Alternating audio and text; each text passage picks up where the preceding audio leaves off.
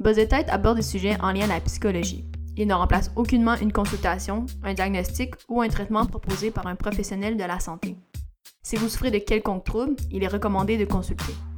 Buzz Tête n'encourage pas la consommation de cannabis.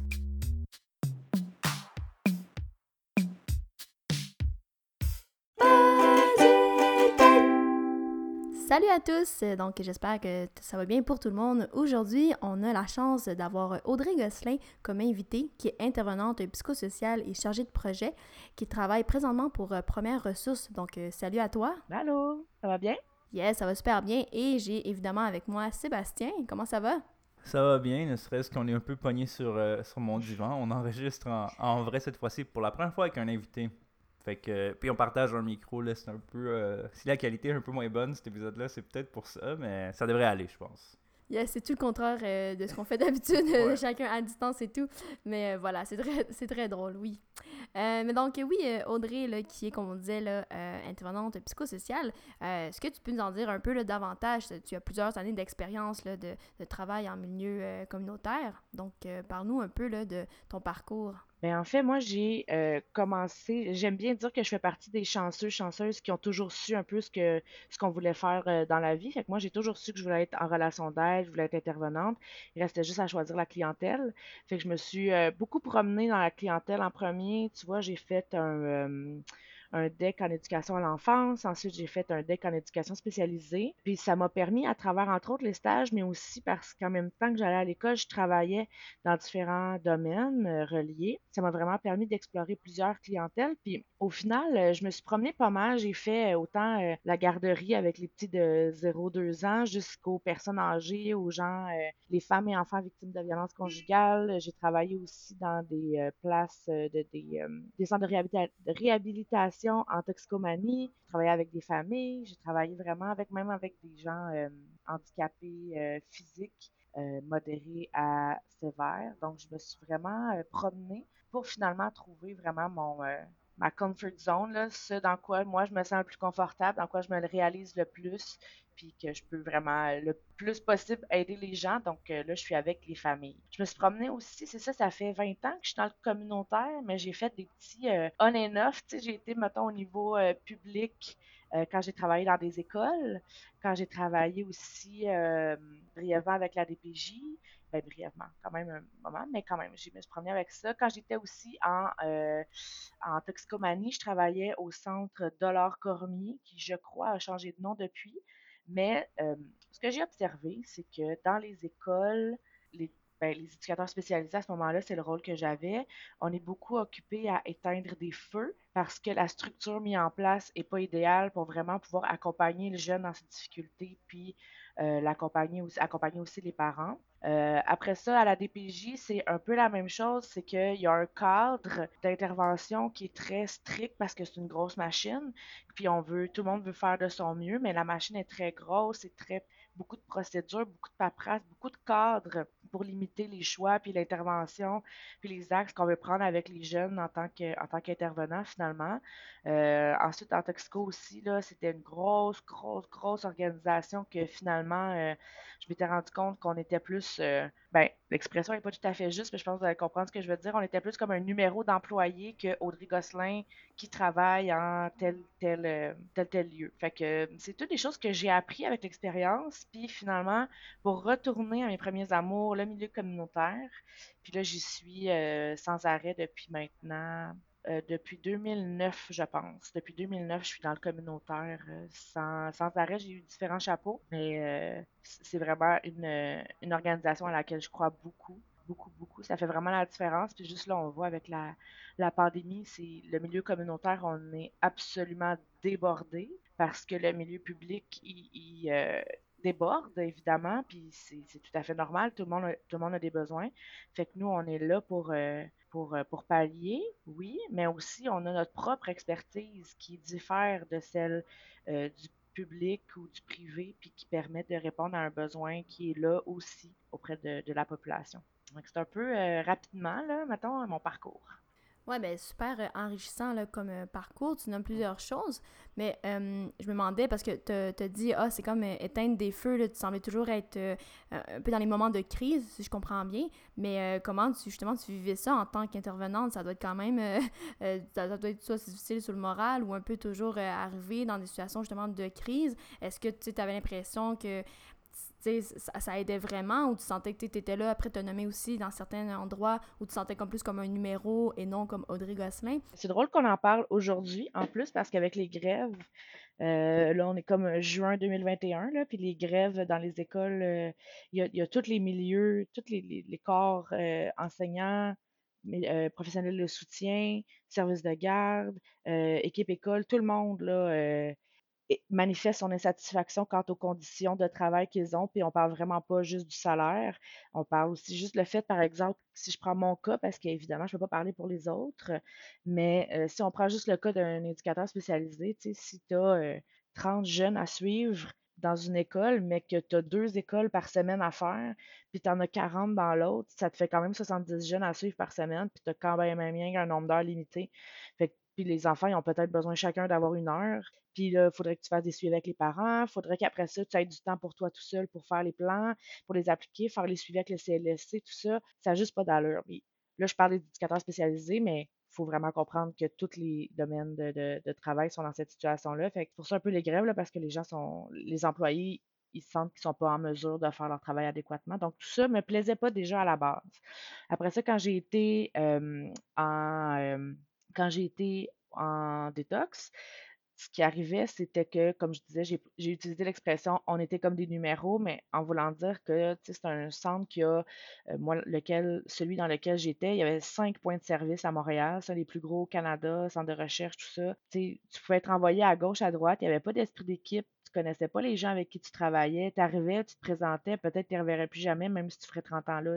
C'était pas non plus quelque chose qui me plaisait, puis euh, le fait d'être sur rappel aussi, là, honnêtement, moi, c'était pas quelque chose qui pour moi était euh, facile à gérer. Fait c'est l'accumulation de tout ça qui m'a amené au milieu communautaire. Parce que dans le milieu communautaire, ce que j'aime énormément, c'est que chaque employé a une marge de manœuvre grande. Puis, encore une fois, je mets un bémol parce que c'est pas tous les organismes communautaires qui sont pareils, qui ont les mêmes missions, les mêmes fonctions, les mêmes façons de fonctionner, puis tout ça. Là. Mais bon, je vais parler de ceux euh, que moi j'ai fréquentés. Donc, j'ai toujours eu une belle, euh, une belle liberté d'action pour intervenir auprès des jeunes, auprès des parents, toujours. Euh, j'avais parfois, oui, des caseloads de, de, mettons, 15 familles que je suivais, mais j'ai suivi durant une année de temps. Puis j'avais le temps nécessaire pour faire mes suivis avec chacun d'eux. Il n'y avait pas non plus quelqu'un sur, euh, en haut de mon épaule pour venir checker tout ce que je fais, tout ce que je dis. Euh, ah, mais non, ça, on n'a pas le droit, ça, puis ça, puis ça. Non, dans le fond, tout ce qu'on veut, c'est aider le jeune. Ben, moi, je le fais de la manière que je juge la meilleure. Puis après ça, j'apprends. Évidemment, on, est imputable, on a des comptes à rendre, mais c'est pas au day-to-day. Fait que ça, ça me plaisait beaucoup. Ça me plaît aussi beaucoup dans le milieu communautaire, l'idée que euh, on est tout, un peu idéaliste, là, dans, dans le sens qu'on on veut tout euh, un monde meilleur, mais on est tout prêt à mettre l'épaule à la roue. C'est beaucoup des gens très dévoués que j'ai observés dans le milieu communautaire euh, des fois, ça nous joue des tours parce qu'on veut vraiment le bien de notre clientèle, le bien de notre organisme, tout ça. Malheureusement, je ne vais pas faire de la politique aujourd'hui, mais malheureusement, au niveau du gouvernement, c'est pas, on n'est pas reconnu euh, du tout à notre juste valeur. Puis tous les organismes communautaires du Québec, on a de la, on a beaucoup de, beaucoup de pain sur la planche, mais on n'a pas une grosse planche parce que le gouvernement ne laisse pas beaucoup de planches pour travailler. C'est ça. Hmm. J'entends, j'entends ce que tu dis, puis euh, venant pas de, du milieu du tout, euh, j'aimerais savoir, c'est, je suis sûr que la ressource première que tout le monde a besoin dans tous les, tous les emplois quand on veut, quand on veut bien le faire, c'est le temps. sais Puis ça, peut-être c'est avec plus d'effectifs et tout, on peut avoir plus de temps, mais quelles sont les ressources tu penses que, qu'un intervenant dans, dans, ton contexte a besoin pour bien faire son travail, pouvoir le faire de manière à pas, tu sais, euh, trop, trop faire d'heures de fou et pouvoir bien, tu sais. Euh, c'est compliqué quand même, hein? C'est un, travail que tu travailles avec les gens, les gens sont tous différents, j'imagine qu'ils ont, ont, besoin de plus d'aide que d'autres. Fait que j'aimerais savoir, c'est quoi, selon toi, un peu les, les ressources que dans un monde idéal, un intervenant aurait pour pouvoir faire son, son travail au, mieux? Dans un domaine communautaire, tout ça? Mm-hmm. Puis tu veux pas que je parle du temps, c'est ça? Ah oui, mais le temps, mais j'assumais que le temps, c'en était un. Ouais, effectivement, tu fais, tu assumes très bien. C'est que le temps, c'est nécessaire, mais le temps, ça s'achète pas. Hein. Il y a toujours juste 24 heures dans une journée, puis on a des vies aussi. Tu sais, moi, j'ai un enfant, euh, il faut, faut, quand même qu'on s'en occupe et tout ça. Fait que je dirais que ça passe aussi beaucoup par l'argent parce que l'argent nous permet, entre autres, d'engager d'autres effectifs qui vont nous permettre de euh, peut-être délester les tâches de chacun, chacune pour pouvoir que chacun, euh, chacune ait plus de temps pour ses propres dossiers, ait le temps d'aller en profondeur, de se sentir euh, qu'il fait bien son travail. Tu sais, moi, à, première ressource, mon, mon j'ai comme un, un, j'ai un chapeau multiple. J'ai de multiples chapeaux, plutôt. Je vais dire ça. Donc, moi, première ressource, j'ai de multiples chapeaux. Donc, oui, je suis intervenante psychosociale, donc j'accompagne directement les familles qui en ont le besoin. Je fais aussi beaucoup de représentations. Donc, je présenter l'organisme euh, dans, des, euh, dans des podcasts, entre autres, mais aussi euh, quand on a des, des entrevues à faire. une fois, on, a été demandé à nouveau à TVA, tout ça. Des fois, c'est pour des articles. des fois, tous nos réseaux sociaux, c'est aussi moi qui les gère. Je m'occupe aussi de faire les partenariats avec des avec d'autres organisations, là, que ce soit la Fédération des associations des familles monoparentales recomposé du Québec, la Fédération des organismes communautaires familles, autant les comités 05, 612, table de concertation jeunesse du quartier Villeray dans lequel nous, on est euh, physiquement situés. On dessert le Québec en entier, mais notre, euh, notre pied à terre est à. Euh, et j'en passe, là, on est aussi avec des organismes plus au niveau juridique là, pour aider les familles. Donc, tout ça aussi, ça fait partie de, de mon rôle et j'en passe finalement, là, j'en passe. J'adore ça, j'adore vraiment ça, sauf que j'ai vraiment besoin de mes collègues que faut, faut répondre aux familles. Il faut que chacun fasse un peu sa, sa partie. Si mes collègues n'étaient pas là, puis que j'étais toute seule à porter tout ça sur mes épaules, ça marcherait pas. Donc oui, du temps, mais le temps s'obtient avec d'autres effectifs parce que tout le monde a le même nombre d'heures limitées par semaine à donner au travail. Donc, c'est l'argent. Euh, l'argent, le financement, que ce soit par les gouvernements, par euh, des donateurs privés, ça aussi, on en a, euh, parfois, on a la grande, grande chance d'en avoir. on a plusieurs sources, finalement, donc c'est l'argent, évidemment. C'est ça qui, qui va nous permettre de structurer, c'est du soutien à la mission qu'on a besoin pour structurer nos services, parfois les réaménager. Nous, on a, à Première Ressource, on a fait des gros, des gros changements depuis quatre ans qui, sont, qui se trouvent à être extraordinaires. On dessert les familles mieux que jamais. ça, ça a pris des sous, ça a pris un arrangement budgétaire, ça a pris des sacrifices aussi euh, à quelque part. Puis, euh, alors, c'est du soutien en termes de, temps, en termes d'argent, du soutien aussi au niveau clinique à nos équipes. Euh, le réseautage, la collégialité, tout ça, c'est des choses, des ressources si je reviens à ta question, des ressources qui sont essentielles pour que chacun puisse faire son travail comme il faut, parce que dans le milieu communautaire, ça le dit, on se base beaucoup sur la communauté. Donc, les partenariats, on travaille. Moi, je suis, comme je disais tantôt, dans Villeray, donc je travaille avec d'autres organismes qui sont dans Villeray pour desservir, les familles de Villeray. On le fait aussi un peu dans Rosemont, on se promène. Malheureusement, je ne suis pas physiquement en Abitibi, mais les familles en ont aussi besoin. Si j'avais du temps, du financement, tout ça, on pourrait aller euh, en Abitibi, puis euh, rencontrer les familles, faire des conférences, euh, rencontrer les autres organismes communautaires, créer des liens, tout ça. Malheureusement, c'est pas toujours, c'est pas toujours possible. Il faut faire des choix c'est déchirant. Mais j'entends nommer là, depuis quelques phrases premières ressources. Et pour ceux là, qui nous écoutent et qui connaissent pas ça, est-ce que tu peux juste nous dire davantage c'est quoi en fait, à qui ça s'adresse? Tu as nommé les familles, mais peut-être c'est quoi les services plus en particulier là, de, de premières ressources? Excellent point, excellent point. Donc, première ressource, aide aux parents. On existe depuis plus de 35 ans maintenant, 1983. Euh, c'est plus vieux que moi. Euh, donc, euh, avant, on s'appelait éducation coup de fil. Peut-être que les parents de ceux qui vous écoutent auront appelé éducation coup de fil pour eux-mêmes. Maintenant, ce qu'on fait à la base, nos services, quand on a été créé il y a en 83, c'était téléphone, c'était que téléphone à l'époque, évidemment, dans un sous-sol d'église. Une travailleuse sociale dans CLSC qui s'appelait Madeleine Laperrière avait vu qu'il y avait un besoin à ce, niveau-là, que les parents avaient besoin d'appeler juste pour avoir des petits conseils, vite, vite comme ça. Puis finalement, ça a grossi, grossi, grossi et euh, on a évolué. Maintenant, on est première ressource aide aux parents. On a téléphone, courriel, clavardage. Peut-être que dans la description du podcast, vous pourrez mettre les, euh, les mmh. infos. Là. Je ne sais pas comment ça ben fonctionne, mais euh, donc, euh, téléphone, courriel, clavardage, les parents, beaux-parents, grands-parents, amis, oncles, tantes, voisins, même les intervenants éducateurs peuvent nous appeler concernant des enfants de 0 à 18 ans. Alors, c'est vraiment long, c'est vraiment large. Donc, quand les gens communiquent avec nous, c'est directement une intervenante comme moi ou mes collègues qui répondons. Première ressource à nos parents, bonjour. Puis, tout de suite, on entre en contact avec la famille, on l'accompagne dans ce qu'elle a besoin d'être accompagnée. Il n'y a pas de limite de temps. Euh, dans le sens que si la famille a besoin de parler un petit 20-30 minutes, ça va être parfait. Si aujourd'hui c'est plus une heure, une heure et demie qu'elle a besoin, on va prendre ce temps-là. Euh, c'est totalement gratuit, entièrement et complètement. Confidentiel également, donc on n'a pas de lien avec les autres. On ne demande pas de données nominatives parce que, la famille, euh, que la personne qui m'appelle s'appelle euh, Ginette ou Fatima. Ça change absolument rien à l'intervention. Un parent, c'est un parent. Point, nos approches sont beaucoup dans l'empowerment, donc, on va donner aux parents des outils pour que lui puisse les utiliser à sa façon. On est aussi dans l'approche systémique, c'est-à-dire que l'enfant, il y a un système autour de lui. Si l'enfant a un comportement, ben ça peut être, euh, oui, bien sûr, c'est l'enfant qui a ce comportement-là, mais il est peut-être symptomatique de d'autres choses. Fait que ça va grandir, on va, comme, la fratrie, les parents, l'école, les voisins, le milieu, non, non, non.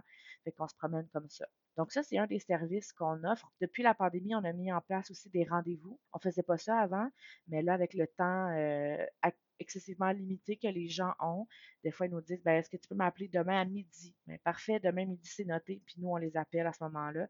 Puis ça nous permet de faire un suivi avec eux parce que s'ils ont besoin, on peut se parler pendant plusieurs semaines, voire mois, euh, une fois par mois, c'est faisable. Une fois par année, il y a des familles qui nous appellent aussi juste comme ça. Euh, cette semaine, j'ai une maman qui a appelé puis qui a dit Ouais, non, je vous appelle depuis euh, 10 ans, depuis que je suis maman, à peu près une fois ou six mois, chaque fois que j'ai quelque chose, mais là, je sens qu'en ce moment, je vais peut-être vous rappeler plus souvent que ça, parce que là, c'est dur. Fait que, tu sais, c'est le fun d'avoir euh, les, gens évoluer, tout ça. Fait que ça, c'est un des services qu'on offre. Un autre, c'est qu'on a des articles sur notre site web euh, écrits par nous, les intervenants, euh, sur tout, ce qui est en lien à la parentalité, l'éducation, les relations parents-enfants. Fait que ça va du petit bébé qui dort pas aux grands adolescents qui rentrent pas la fin de semaine. tout ce qui se trouve entre les deux. Fait que c'est très, très vaste. On parle aussi beaucoup du contexte de séparation. Puis un autre, service qu'on a, c'est nos, euh, nos capsules. On a enregistré ça avec un de nos partenaires, Speaker, euh, SPKR. On a une série de dos sur la cyberintimidation puis une série de dos sur le contexte de séparation. Donc, on les a filmés, euh, c'était vraiment le fun, on les a filmés en même temps audio et vidéo. Donc, l'audio a été diffusé dans plusieurs radios à travers le Québec, puis euh, le vidéo, ben, on l'a mis, il est sur YouTube, il est sur nos sites web, nos, nos réseaux sociaux, Facebook, Instagram, tout ça. Donc, ça, c'est une autre chose qu'on fait aussi. Beaucoup de, conférences, d'ateliers. Souvent, on va aller les donner en collaboration avec un organisme qui existe déjà, une école, un CLSC ou une maison communautaire famille euh, qui va dire, bon, ben moi, ma clientèle, je remarque qu'en ce moment, ils ont vraiment des inquiétudes concernant le temps d'écran. Est-ce que vous avez quelque chose là-dessus pour nous aider? Fait que là, nous, on a oui, effectivement, on a une conférence là-dessus. Fait qu'on va, là, maintenant, on le donne en Zoom, mais avant, c'était en, présentiel, ce fameux mot, en présentiel. Puis, on, euh, on, le, on est là avec les parents, puis c'est super euh, cosy, informel. Nous, on arrive avec la matière, mais c'est moi, je me positionne pas en expert, je me positionne pas en leader de quoi que ce soit. Moi, j'ai des connaissances que je viens partager avec vous, mais vous, vous en avez aussi, puis de l'expérience que vous allez partager entre vous. Fait que ça brise l'isolement aussi et euh, ça permet vraiment d'aider en profondeur des fois les parents, peu importe le thème qui est abordé. On en a, je pense, 12 ou 15, je me rappelle plus exactement, euh, ateliers qu'on peut donner dans, dans divers milieux. Est-ce qu'il y a des euh, problématiques que tu vois revenir de plus en plus souvent maintenant qu'on est euh, en, en, confinement? Est-ce qu'il y a des, ou des nouvelles problématiques qui, qui sont apparues? Je dirais pas qu'il y en a des nouvelles, non. Par contre, ce que je dirais, c'est qu'elles sont exacerbées. C'est-à-dire qu'un jeune qui était anxieux il y a un an et demi, là, il est anxieux plus, plus, plus. 3 plus. il est vraiment beaucoup, beaucoup plus anxieux qu'avant. Puis souvent, mais ça va faire une atmosphère familiale plus difficile. Euh, pour répondre à la question, est-ce qu'il y a des éléments qui reviennent souvent? Ben, le contexte de séparation, ça, ça, depuis quelques années, c'est en hausse beaucoup. La gestion des émotions chez les jeunes. Parce que quand je dis contexte de séparation, c'est le parent souvent qui nous appelle pour ses enfants. Puis ça peut être, mettons, la coparentalité après, mais ça peut être une question entre adultes aussi, c'est ce que je voulais dire, puis entre, avec les enfants aussi, évidemment. Gestion des, émotions chez les enfants aussi, ça, c'est euh, beaucoup abordé, l'anxiété, la colère, la tristesse, tout ça, les difficultés au niveau du comportement. Souvent, les jeunes, pour répondre à la partie pandémie de la question, c'est que les jeunes avaient, ont plus d'exutoire, les parents ont plus d'exutoire non plus. C'est comme un gros concentré, puis personne a, accès, ben ça revient tranquillement, mais personne n'a accès à ces euh, mécanismes de défense ou ces mécanismes pour euh, sortir le méchant, comme on dit. Euh, voir ses amis, à l'école, les, les, ados peuvent plus voir leurs amis le midi à l'école. Les parents ont plus leur heure de dîner avec leurs collègues pour chialer sur euh, conjoint, conjointe, enfant ou je sais pas.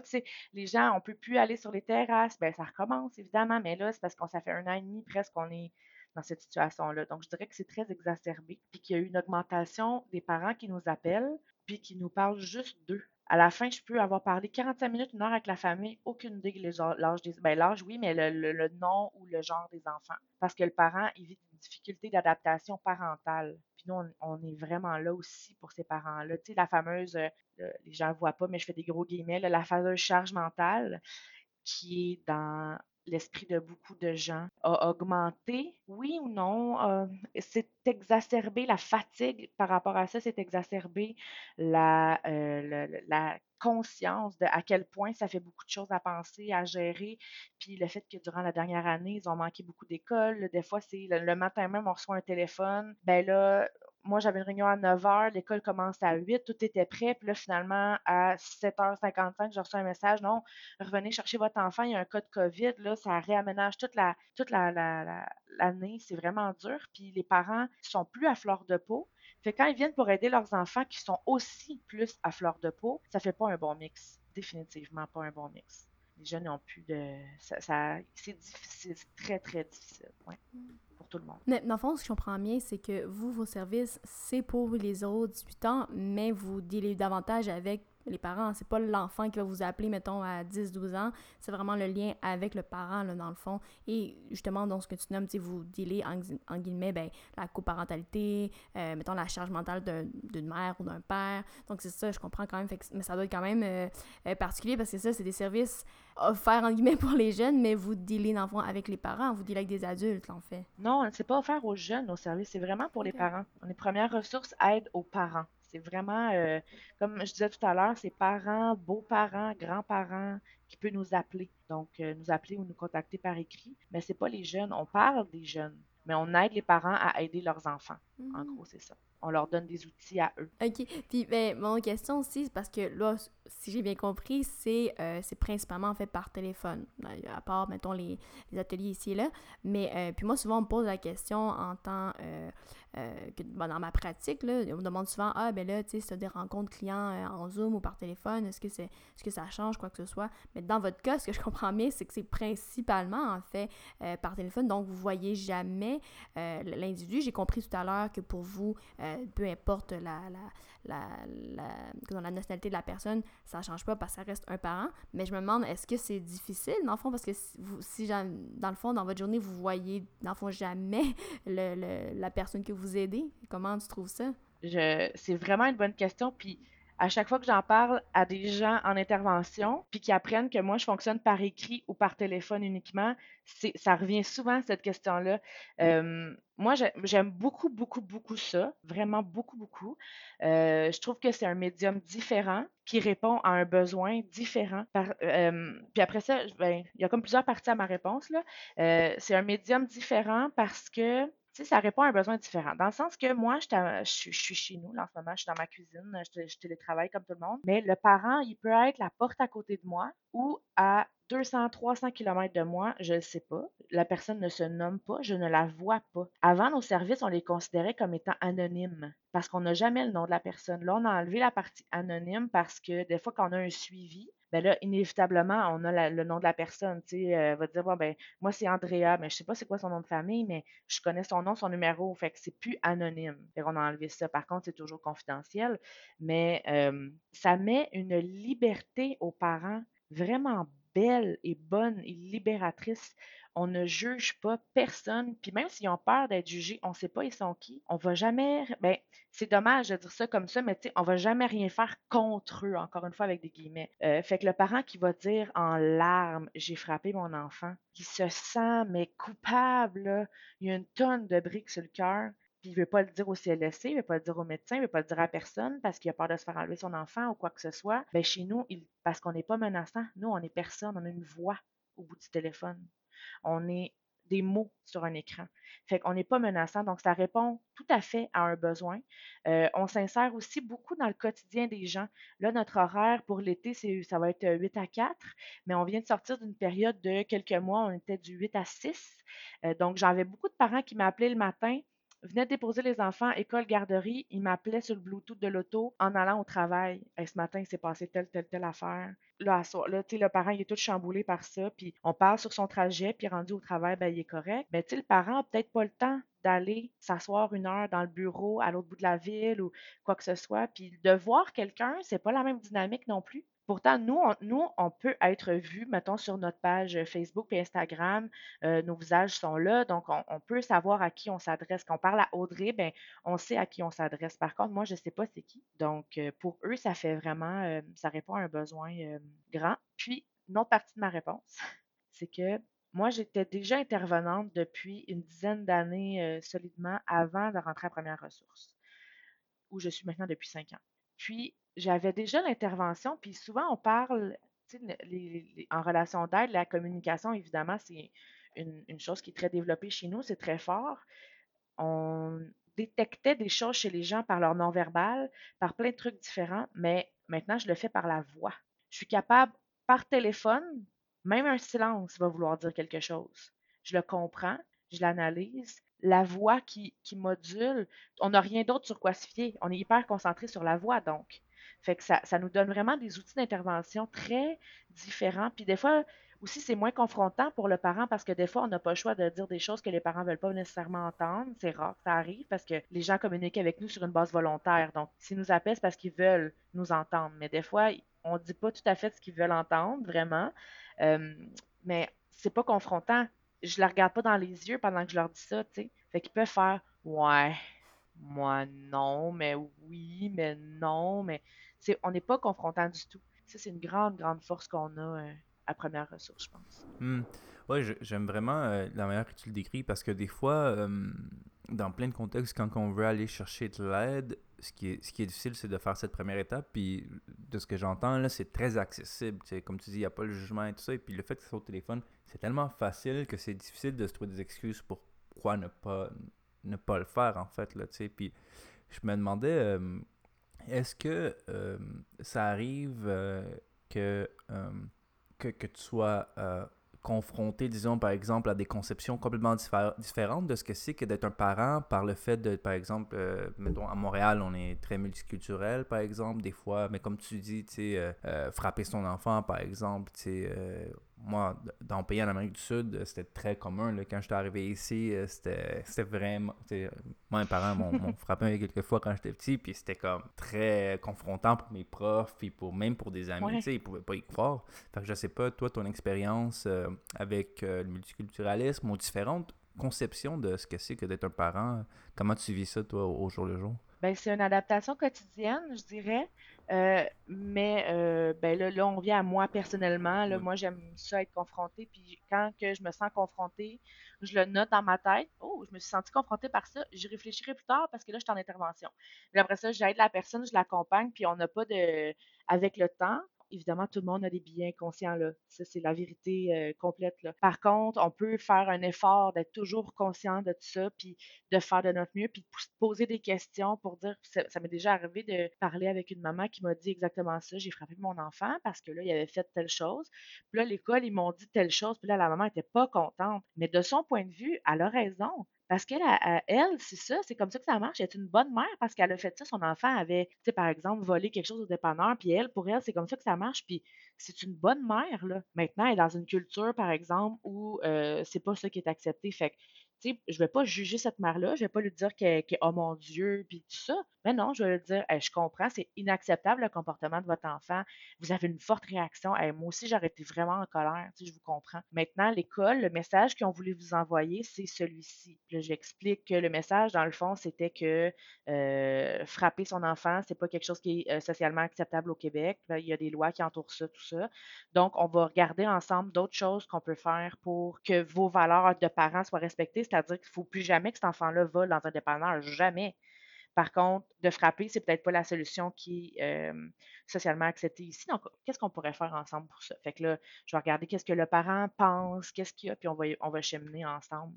Mais je voulais juste revenir sur un truc, un truc que tu as dit, c'est-à-dire que c'est excessivement accessible d'avoir accès à nous. Tu prends le téléphone, là, c'est comme appeler un ami, c'est comme appeler un membre de la famille, mais qui n'est pas biaisé parce qu'il n'y a pas de parti pris. Moi, je ne fais pas partie de ta vie. Je suis complètement neutre dans la vie de la famille qui m'appelle complètement neutre.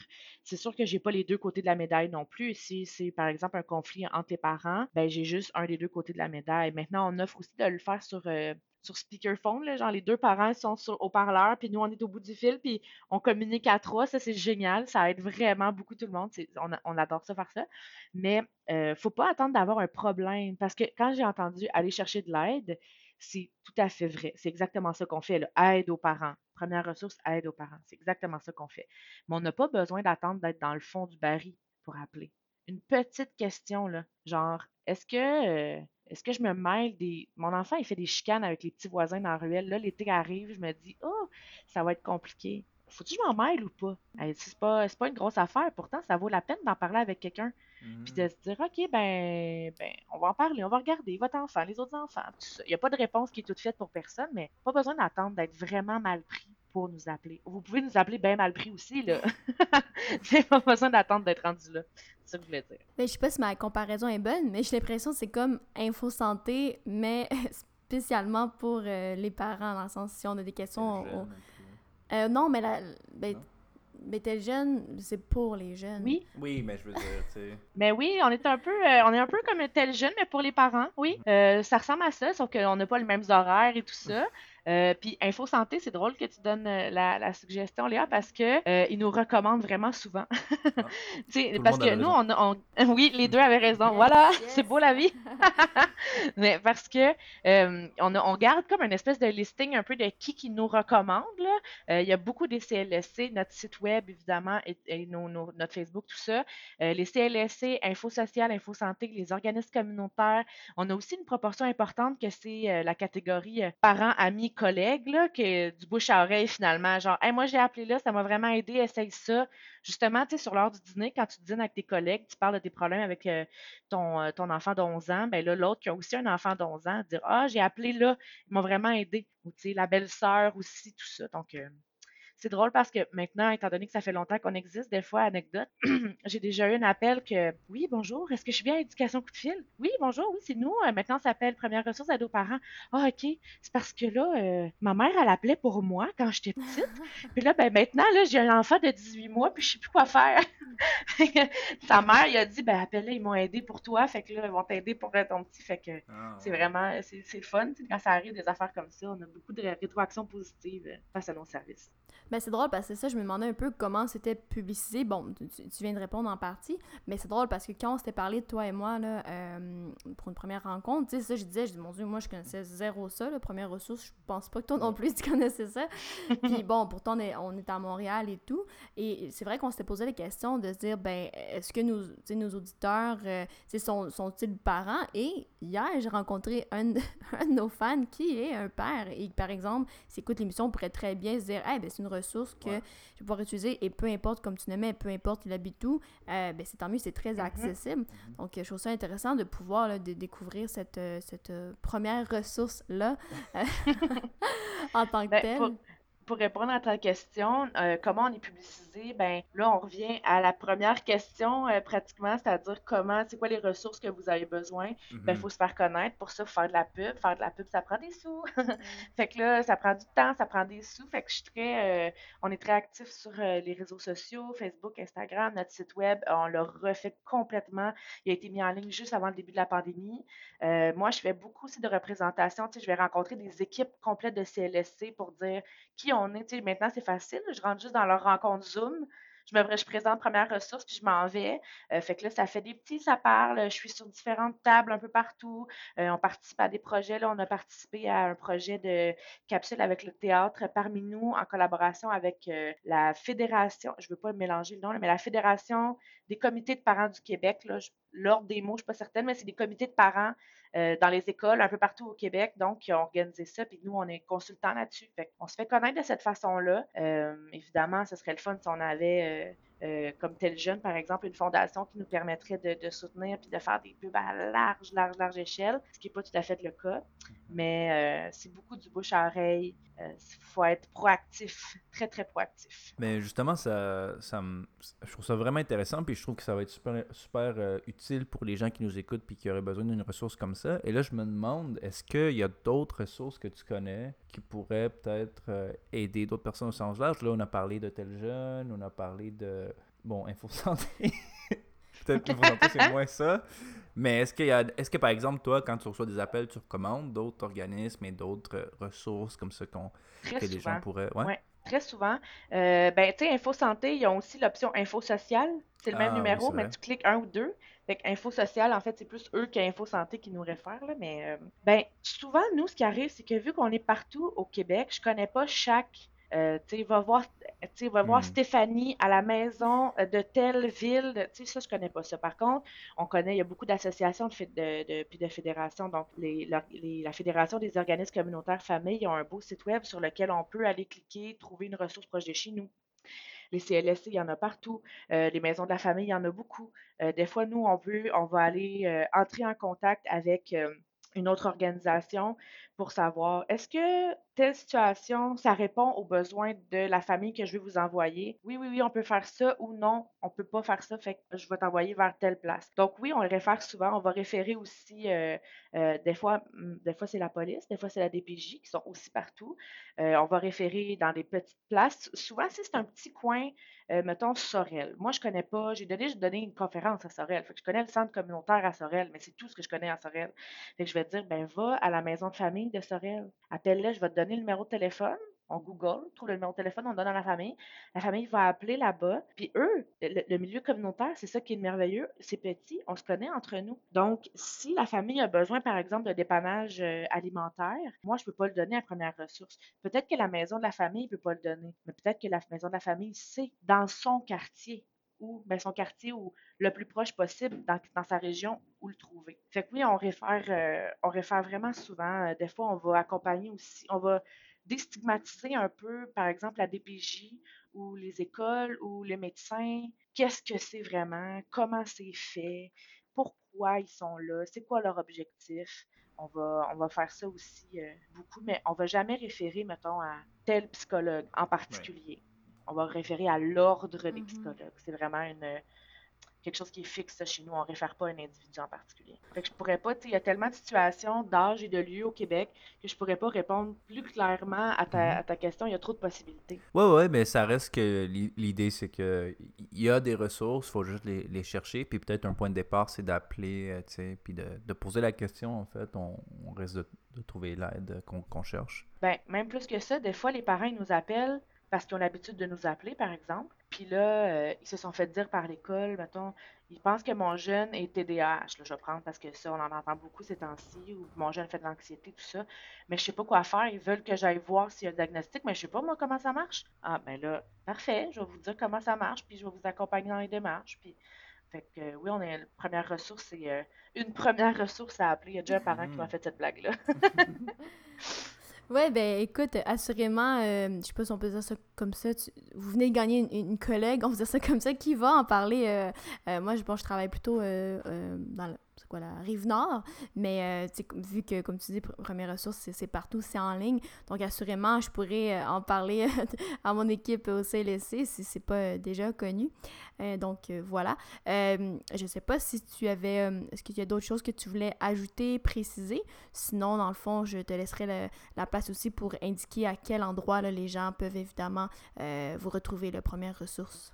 Euh, euh, première ressource, où on peut nous trouver, euh, premièreressource.com. Sinon, euh, nos numéros, Facebook, Première Ressource, Instagram, Première Ressource, c'est assez répétitif. Les numéros de téléphone 514-525-2573 ou le 1866-329-4223. Donc, ça, c'est les numéros de téléphone si on veut aller sur notre site aussi. pour nous écrire un courriel, c'est le consultation Voilà. Cool, on va mettre tout ça dans la description de l'épisode. Puis euh, pour ceux qui veulent partager cet épisode-là, euh, vous pouvez le faire euh, en partageant le lien qui se trouve sur notre site internet buzzetête.com où on se retrouve aussi sur Spotify, Google Podcast et Apple Podcast et même Deezer. on a Instagram aussi, on a Facebook, tout ça vous pouvez le trouver sur Buzzetête en tapant Buzzetête. Et puis on a un email qui est buzzetêtepodcast.gmail.com est-ce qu'il y a des choses que j'ai oubliées, Léa? Non, mais je voulais remercier encore une fois Audrey Gosselin de, d'avoir pu démystifier davantage, je dirais, le, milieu communautaire aussi. Et euh, bien évidemment, première ressource, de nous en avoir euh, parlé davantage. Puis maintenant, je, je c'est une ressource que je peux mettre dans mon sac euh, mm-hmm. de, d'intervenante. je veux dire, c'est comme ça. Toi, est-ce que tu penses utiliser un jour, Seb? J'ai des amis qui sont parents, puis je pense que je vais leur dire d'appeler. je pense qu'ils ont besoin d'aide. là. c'est ça, exactement. Donc, un, grand merci à toi, Laudrey. Ça fut un plaisir de t'avoir euh, parmi nous. Ça me fait un grand plaisir. Merci. Merci beaucoup. On se dit à la semaine prochaine. Bye. Yes, à la semaine prochaine. Bye.